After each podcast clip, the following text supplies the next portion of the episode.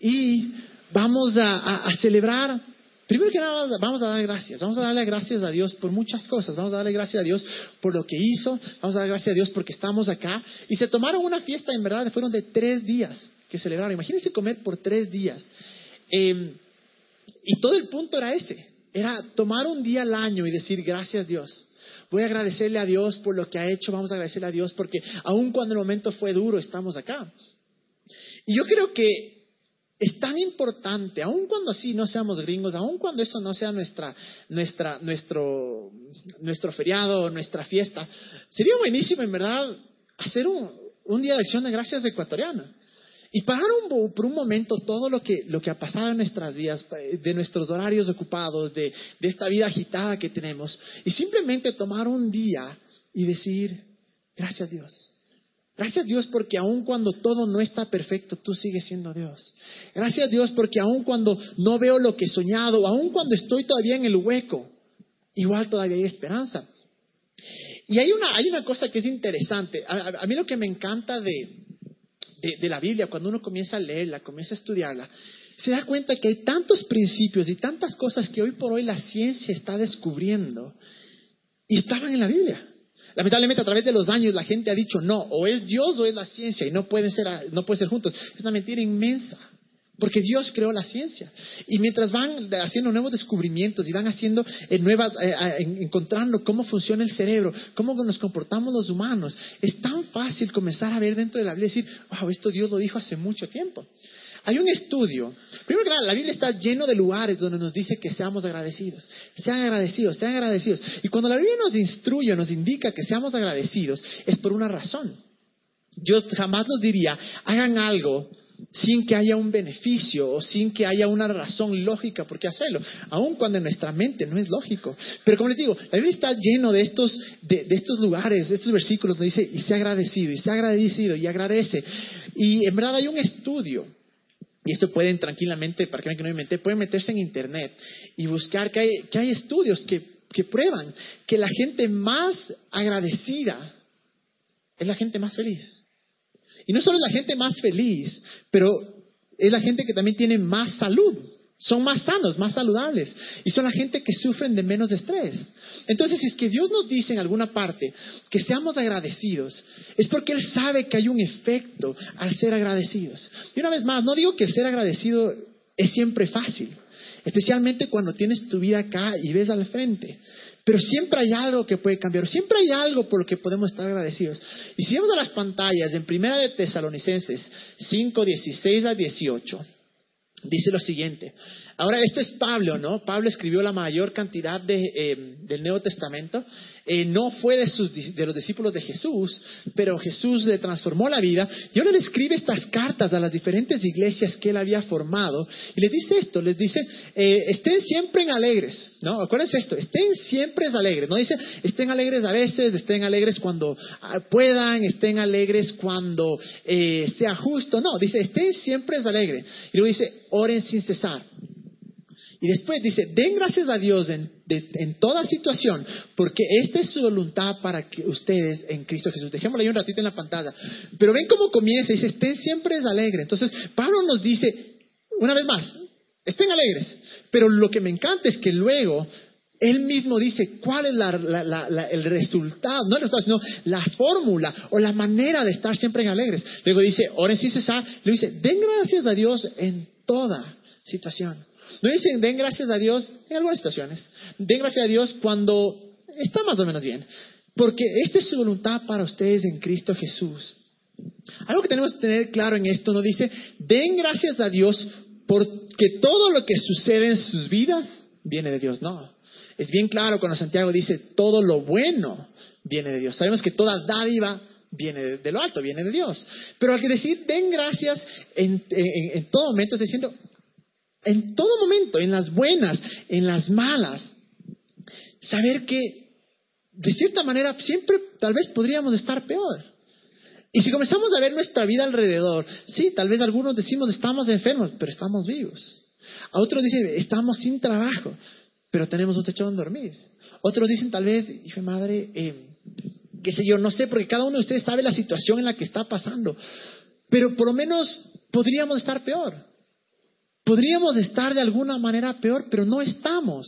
Aun cuando no estoy diciendo, no estoy diciendo que, que, nuestra vida de todos es perfecta o que está bien. Tal vez sí, tal vez realmente para muchos levantarnos es un martirio, levantarnos es, es, un sacrificio, es decir, hijo y madre, otra vez vivir. Eh, pero siempre hay que tener esto en cuenta. Podríamos estar peor.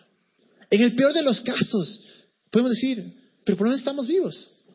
Mientras esté vivo, por lo menos hay esperanza. El problema con esto, hay, que dividir bien esto, hay que tener un, saber interpretar esto. Porque el que nos diga Pablo ahí que estén agradecidos a toda hora, en toda situación, no está diciendo dos cosas. No está diciendo todo lo malo también viene de Dios, no. Y tampoco está diciendo que nos conformemos. El estar agradecido no significa, bueno, me voy a conformar con lo que tengo, me voy a conformar con lo que estoy, mi familia está destrozada, mis papás están divorciando, mi hermano, qué sé yo, eh, está en la cárcel. Bueno, voy a estar agradecido y me voy a, conformar. No. Lo que está diciendo es cambia de perspectiva. Comienza a ver que por lo menos, si están divorciando tus papás, pero por lo menos están ahí. Pero vamos a seguir soñando, vamos a seguir creyendo a Dios. Y de eso se trata. No estamos agradecidos por los problemas, pero estamos agradecidos porque Dios sigue siendo Dios, porque Dios sigue siendo bueno. Y como les decía, Pablo fue el que escribió esto. Y luego Pablo escribe un libro, es una carta que se llama Filipenses. Pablo esta carta escribe a, la iglesia em, de Filipo, me parece que se llama, y se conoce como la carta feliz. Y claro, uno dice, bueno, si se, se conoce como la carta feliz, esta carta en verdad Pablo debe haber escrito en la cúspide de su vida. Pablo debe haber escrito en el punto más alto de su vida, cuando todo estaba perfecto, cuando no había problemas. Porque miren lo que Pablo nos dice en Filipenses 4. Dice lo siguiente, estén siempre llenos de alegría en el Señor. Lo repito, alégrense. O dice, no sé si me escucharon bien, ya les dije que estén llenos de alegría, volvamos al anterior. Dice, estén siempre llenos de alegría. Y luego dice, le repito, alégrense. O sea, el man quiere, quiere realmente enfatizar y que pongamos atención. Le repito, alégrense. Luego el 5 dice esto.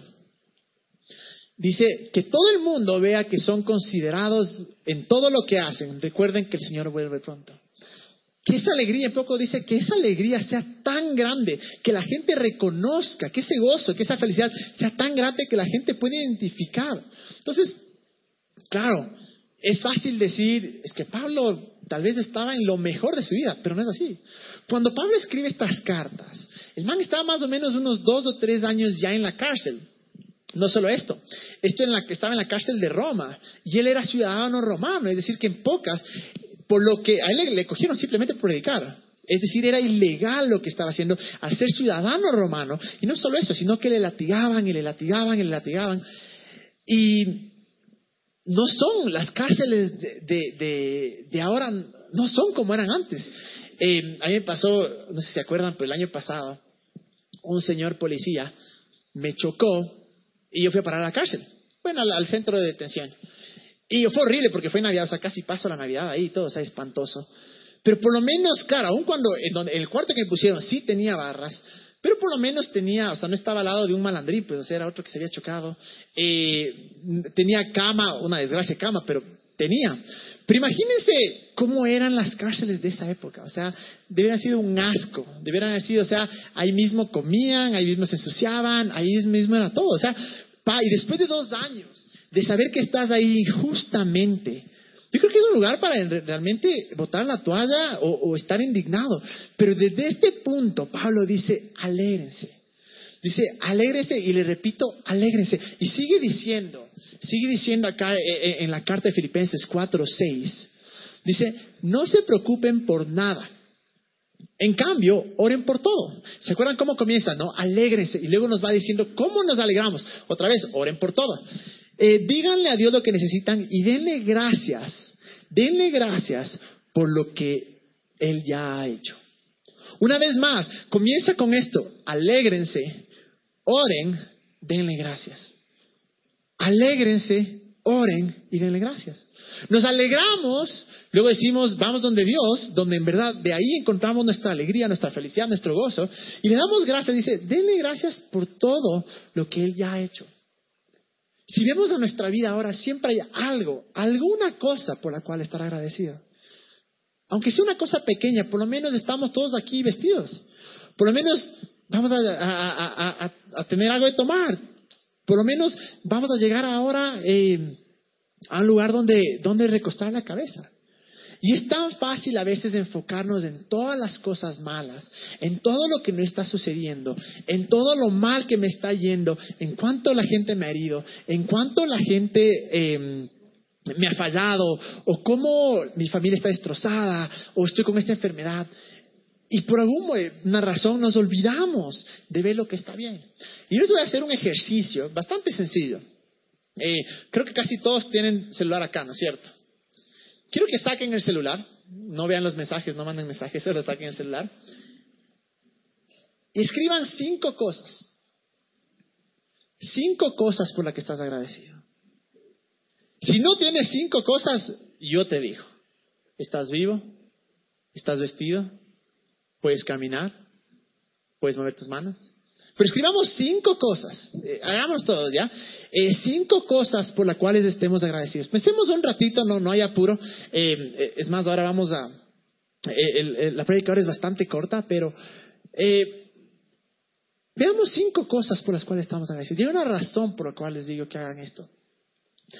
Porque el día de mañana, cuando nos comencemos a poner llorones, y comencemos a, querer botar la toalla, y cuando comencemos a pensar que Dios no ha hecho nada, cuando comencemos a pensar que nada me va bien en la vida, cuando comencemos a, hacernos los víctimas, porque es muy fácil, yo miles de veces me hago la víctima, em, podamos volver a estas cinco cosas. Y decir, gracias a Dios que por lo menos por esto estoy agradecido. Gracias a Dios porque por lo menos esto tú has hecho. Porque muy, muy fácil decir, no, el trabajo me lo gané yo con el sudor de la frente. Mentira, Dios te dio el, favor y Dios te dio esa habilidad para estar ahí. Este dinero me gané yo con mi inteligencia de hacer negocios. No, Dios te dio ese talento. Esto me regaló mis papás, no me dieron Dios. Mentira, Dios te proveyó a tus papás para que te den a ti. Y esa es la verdad. Dios, ahí leíamos como decía, y démosle gracias a Dios por todo lo que ya ha hecho. Sí, tal vez no estamos donde queremos estar. Tal vez nuestra vida no es como queremos que sea. Nuestra relación con nuestra familia, con Dios incluso, tal vez no es como queremos que sea. Pero Él ya ha hecho algo. Él ya ha hecho algo.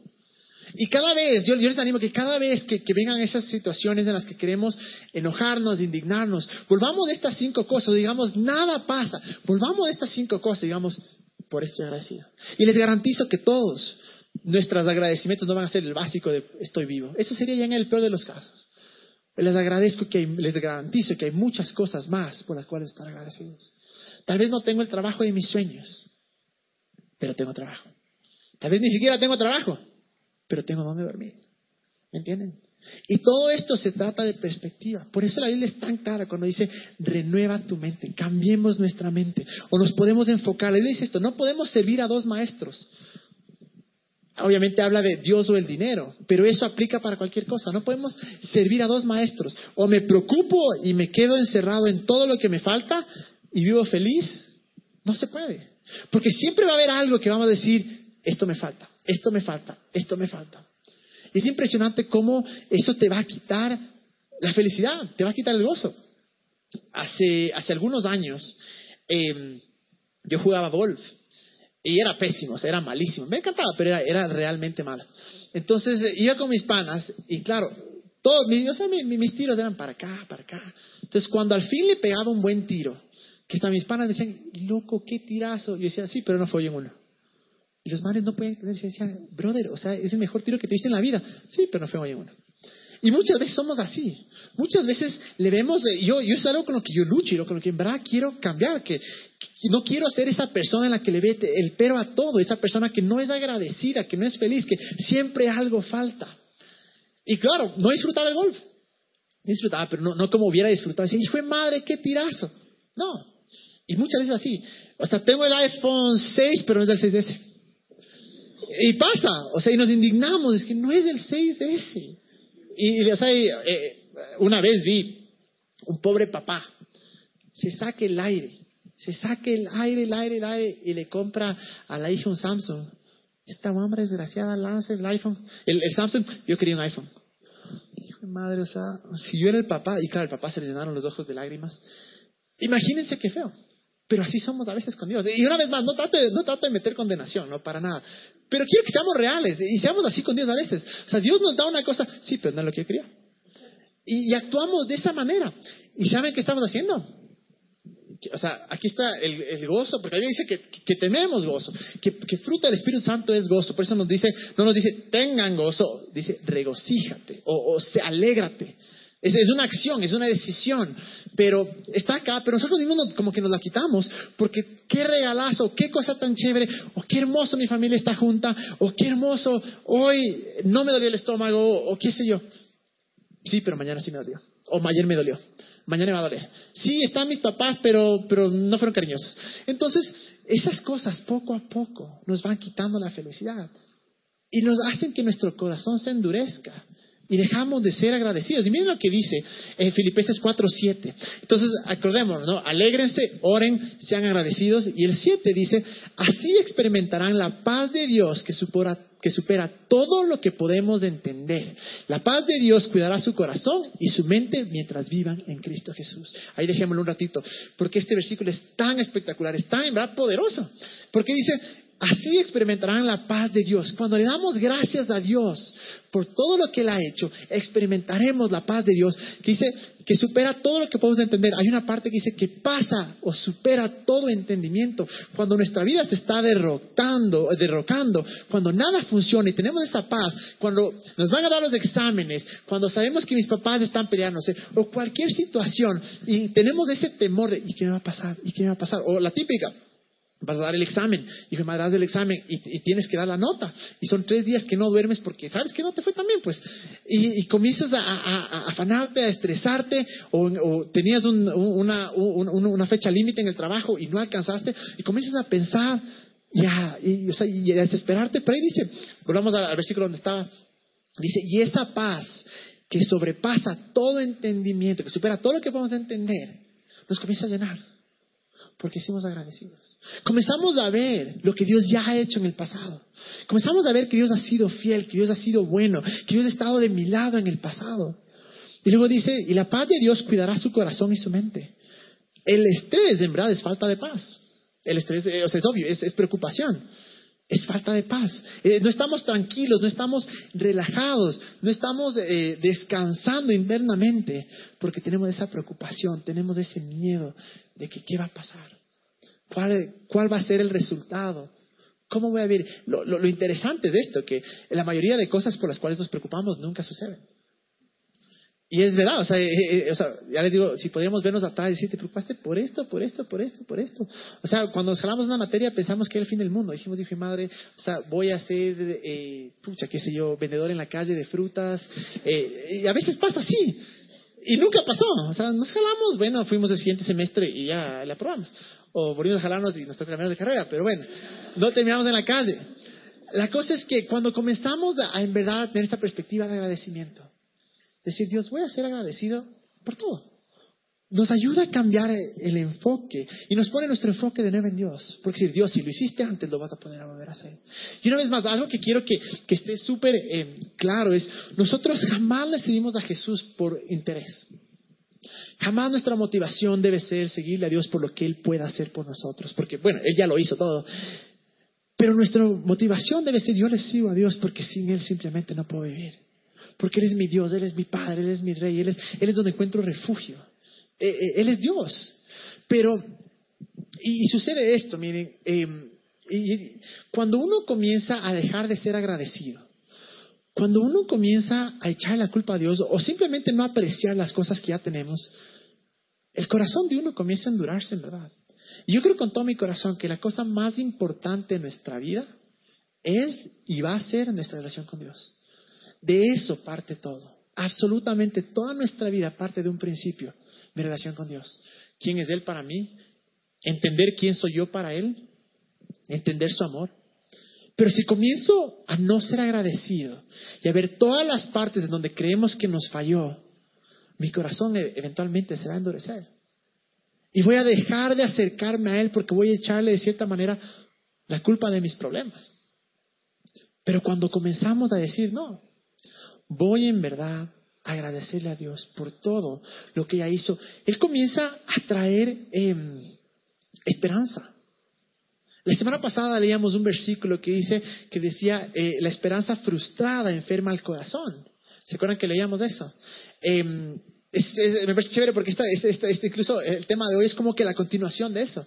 ¿Cómo desfrustramos, es que hay esa palabra, al corazón? Agradecidos. Siendo agradecidos. Al ser agradecido no es conformarte. Ser agradecido es gracias a Dios porque en todo momento te doy gracias. No por lo que, todo lo que me pasa, sino porque tú eres Dios. Porque tú sigues siendo bueno, porque tú sigues siendo mi Padre, porque podría estar peor y porque tú tienes la respuesta. Y luego en el versículo 8 dice esto. Y ahora, amados hermanos, una cosa más para terminar. Concéntrese en todo lo que es verdadero, todo lo honorable, todo lo justo, todo lo puro, todo lo bello y todo lo admirable. Piensen en cosas excelentes y dignas de alabanza. Dejémosle ahí un ratito al, versículo. En poco es lo que Pablo nos dice. ¿Sabes qué es lo que te trae el estrés? ¿Sabes lo que es que te trae la preocupación? Tus pensamientos. Porque dice, concentre, una vez que dice, alégrense, oren, sean agradecidos, y ahora, amados hermanos, para terminar, ¿cómo pueden estar agradecidos? Dice, concéntrense en todo lo que es verdadero, todo lo honorable, todo lo justo, todo lo puro, todo lo bello, todo lo admirable. Piensen en cosas excelentes y dignas de alabanza. Nuestra mente es realmente la que nos lleva a la depresión. Porque sí, aun cuando nuestra situación esté espantosa, nuestra mente es la que nos dice va a estar peor. Esto es solo el comienzo. Pasa una mala cosa y pasan dos, y pasan tres, y eso es un dicho que a veces lamentablemente, o sea, no es bíblico, no para nada, pero lamentablemente a veces parece que sí es cierto. O sea, te pasa una y te pasa otra y otra, y comenzamos a pensar y, y de cierta manera comenzamos a esperar que las cosas malas sucedan. Por eso Pablo dice, ¿quieren alegrarse? Sean agradecidos y piensen en todo lo bueno. Empiecen en cosas excelentes y dignas de alabanza. Gracias a Dios porque soy tu hijo. Gracias a Dios porque tú eres el Dios que me sanas, tú eres el Dios que pruebes, tú eres el Dios que me das paz. Gracias a Dios porque en el peor de los casos, si es que muero, me voy contigo y voy a vivir en paz eterna. Y va a ser un, mundo lleno de emoción, lleno de alegría, lleno de no hay sufrimiento. En esas cosas pensemos. Y volvamos a ver lo que Dios ya hizo, porque eso trae esperanza y expande nuestro corazón para poder recibir las cosas que tiene Dios. Porque, una vez más, nuestra vida es guiada por nuestros pensamientos. Si es que yo pienso que todo me va a ir mal, de cierta manera mi pensamiento, mi mente me va a llevar a, ese mal. Jesús dijo esto, busquen y hallarán. Es tan impresionante cómo esto funciona. Cuando muchas veces esperamos que nos va a ir mal, mal, mal, mal, nos va mal. Porque de cierta manera nuestro cerebro nos lleva a ese estado. Pero cuando comenzamos a ser agradecidos, abrimos nuestro corazón para recibir de Dios. Para decir, no, algo bueno va pasar. Y cuando me refiero a algo bueno, no me refiero solo, o sea, por favor entiéndame, hay cosas mucho más grandes que, eh, que, una enfermedad tal vez, o que, depende del tipo de enfermedad, tal vez, eh, que una novia, que un, ¿cómo se llama? Que un carro, que un trabajo, no, o sea, hay cosas que son ya heavies, o sea, realmente duras. Entonces, cuando hablo de, de buscar esperanza o que hay la respuesta, en verdad Dios tiene la respuesta para absolutamente todo esto. Pero una vez más, preguntémonos, siendo honestos, ¿qué tan agradecido yo soy en mi vida?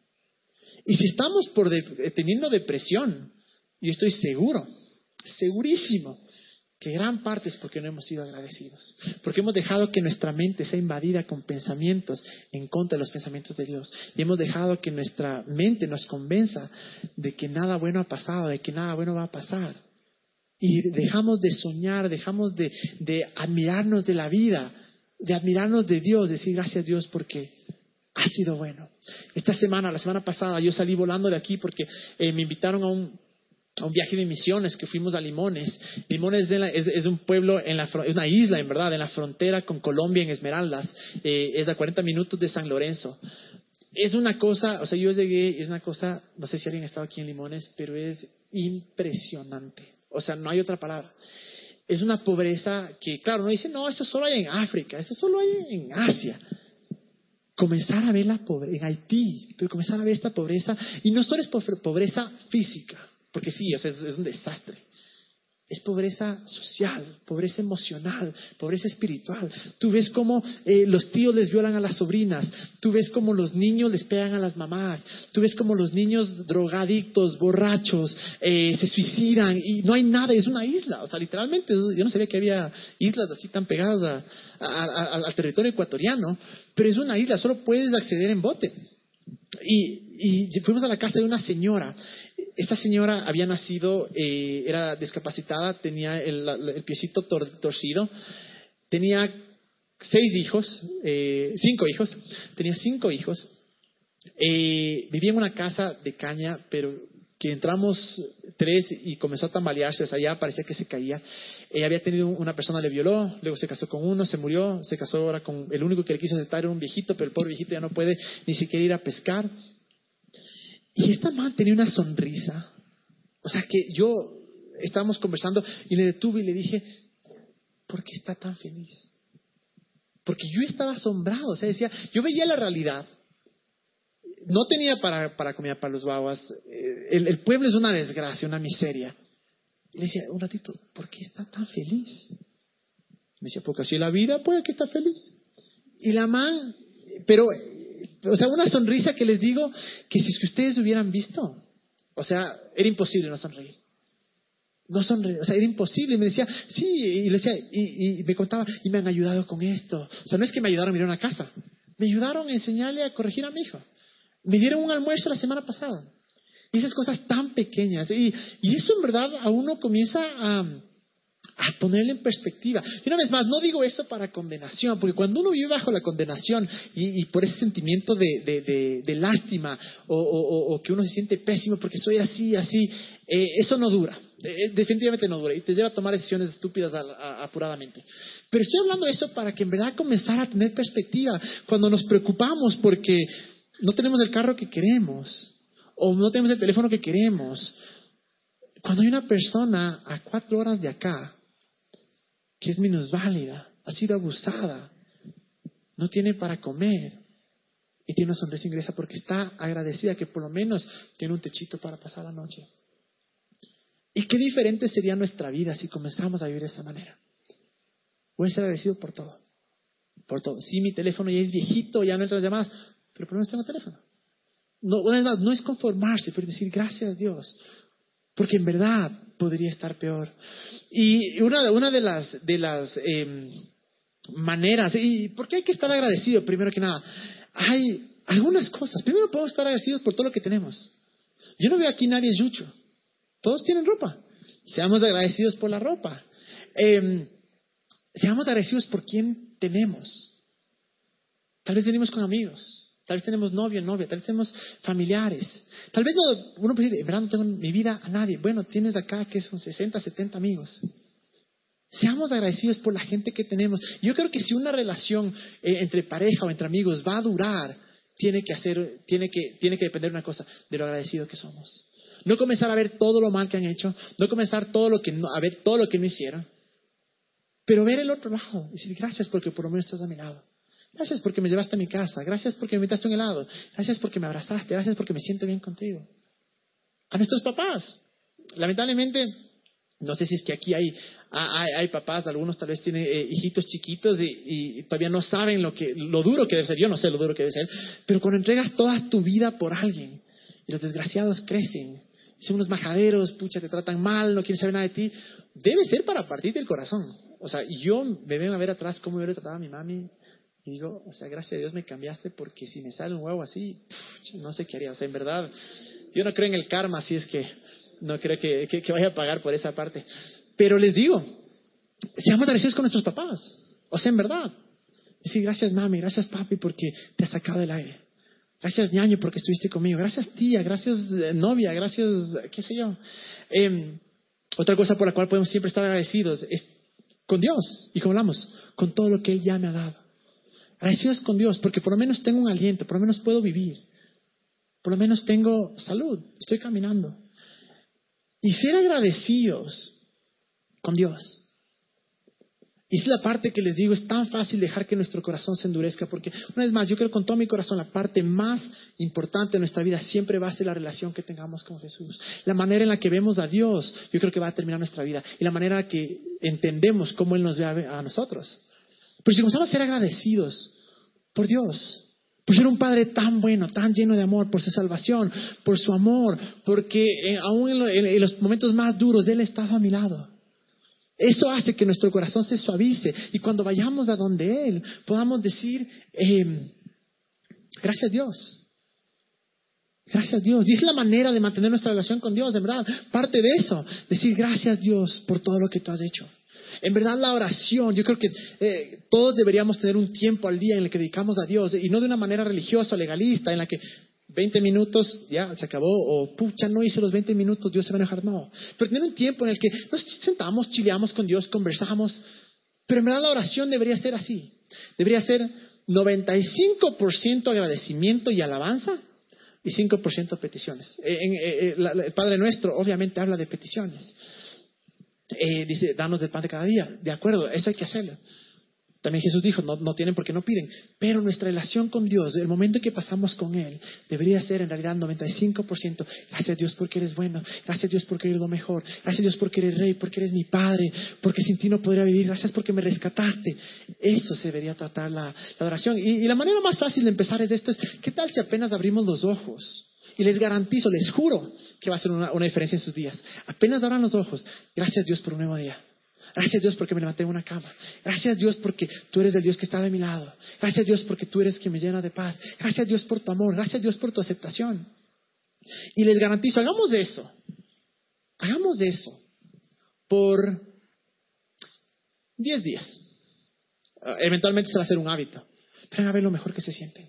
Y antes de ir a dormir, gracias Dios, porque aun cuando tal vez no fue el mejor día, tú estás conmigo. O gracias Dios, porque verá fue un día espectacular. Gracias Dios, porque tú tienes la última palabra. Gracias a Dios porque tú eres todo lo que necesito y nunca me abandonas. Gracias porque siempre estás de mi lado. Gracias a Dios porque aun cuando pequé y hice estupideces, igual tú me has perdonado, igual tú estás conmigo. Y comencemos a, tener esta, esta cultura de agradecimiento. Porque cuando uno es agradecido, yo siempre digo esto, nosotros no vivimos para Dios o no lo obedecemos o no hacemos las cosas para ver qué nos da Dios a través de los años se, ha creado esta religión que es obedece para que Dios te bendiga o obedece para que Dios no te castigue. Y hemos vivido de esa manera, cuando en verdad deberíamos obedecer porque estamos agradecidos. Deberíamos amar a los otros porque estamos agradecidos por su amor. Él no nos está juzgando, Él ya pagó todo el precio en Jesús, Él no nos está castigando, Él ya nos dio todo lo que necesitábamos, dice la Biblia, dice en Corintios. Pero ¿qué tal si vivimos no por lo que podamos obtener, pero en respuesta a su amor, de agradecimiento? Y mientras le pido que venga la banda acá, les tengo un desafío. Un desafío que puede ser en este momento o puede ser después de la adoración. Pero, como les decía, el estudio dice que, y Pablo era claro, alégrense, eh, sean agradecidos. Escribamos a una persona Tal vez más de una persona. Pero que no pase de hoy de noche, porque mañana se va la inspiración y ya te olvidas, ah, ya no sé si quiero mandar. Pero cojamos el celular y mandemos a una persona. Tal vez es ese amigo que no le viste en tiempo, tal vez es mi hermano, tal vez es mi novia, tal vez es mi esposo, tal vez es mi papá, mi mamá. Y decirle, gracias por todo lo que has hecho en mí. O gracias porque esa vez me invitaste a comer. Mamá, gracias porque me has aguantado hasta ahora. O sea, hagamos eso. Les digo, esto es un desafío para todos. Puede ser ahora, pero no dejemos que la noche, no dejemos que nos vayamos a dormir sin hacer ese desafío. A alguien escribirle y decirle por qué estamos tan agradecidos. Y que la gente sepa, sepa que estamos agradecidos. Y no solo escribir por escribir, pero en verdad que nuestro corazón y nuestra mente diga, wow, de verdad, de verdad estoy agradecido. Ahora se me quedó la llave dentro del carro, creo que es la décima vez. Y claro, indignado, me va a tocar coger taxi, gastar, ir. Y por ahí estaba mi cuñada, mi cuñada, Gaby, por favor, tráeme la llave. Eh, y me trajo. Y yo en verdad decía, gracias, gracias, gracias, gracias, gracias, gracias, gracias. Y me volvió la, emoción. O sea, sí, las llaves están ahí, pero me, volvió la emoción porque cuando hay algo poderoso en estar agradecido, en verdad. Y, les voy a pedir que todos se pongan de pie. Y vamos a ver lo que dice el último versículo de la noche, Salmos 104. No se olviden, durante esta noche, a alguien escríbanle, puede ser Facebook, puede ser mensaje. Si están aquí, díganles. Pero miren lo que dice Salmo 104, dice, entren por sus puertas con acción de gracias. Vengan a sus atrios con himnos de alabanza, denle gracias, alaben su nombre. De eso se trata la adoración. Es más, en dos semanas vamos a tener un worship night. ¿Se acuerdan del worship night que hicimos? ¿Sí, no? Bueno, si no se acuerdan, vamos a hacer otro, pero va a ser espectacular. Y de esto se trata. Estar agradecidos. Denle gracias, alaben su nombre. Y mientras le agradecemos a Dios, mientras adoramos, no seamos egoístas. Creamos gracias a Dios por todo lo que ya has hecho. Gracias a Dios porque me salvaste. Gracias a Dios porque me amas. Gracias a Dios porque me aguantas. Gracias a Dios porque te caigo bien. Gracias a Dios porque me, me bendices. Y que nuestra oración sea sincera y sea solo, Dios, voy a amarte en respuesta a tu amor. Soy tan agradecido contigo que lo último que puedo hacer es amarte. Y que en verdad creemos esta cultura de agradecimiento. Que nos conozcan como la gente más feliz porque somos agradecidos. Te doy gracias Dios por todo lo que has hecho en nuestra vida. Gracias Dios porque aun cuando nuestra vida no es perfecta, te tenemos a ti. Gracias Dios porque tal vez, aun cuando hemos sido malos y hemos pecado y hemos sido mal agradecidos, hemos sido ingratos, tu amor está ahí y nunca nos dejas. Gracias Dios por tu Hijo Jesús que murió por nosotros. Gracias Dios por tu amor tan grande que nos abraza cada mañana. Gracias Dios porque tú sabes cómo nos sentimos. Y gracias Dios porque tú eres la respuesta. Y sabemos que nos has dado todo, Jesús. Pero ahora venimos a adorarte, a decirte gracias por lo bueno que eres. No se trata de nosotros, de lo que necesitemos, porque tú ya sabes. Venimos solo a agradecerte, a decirte que te amamos. Y en verdad, vean, cantémosle con nuestro corazón, que Él sepa, así como la persona que va a recibir ese mensaje o al que le vas a abrazar o decir, va a sentirse, qué emoción, está agradecido. Yo creo que nuestro papá, yo creo que Dios se siente de la misma manera cuando le agradecemos.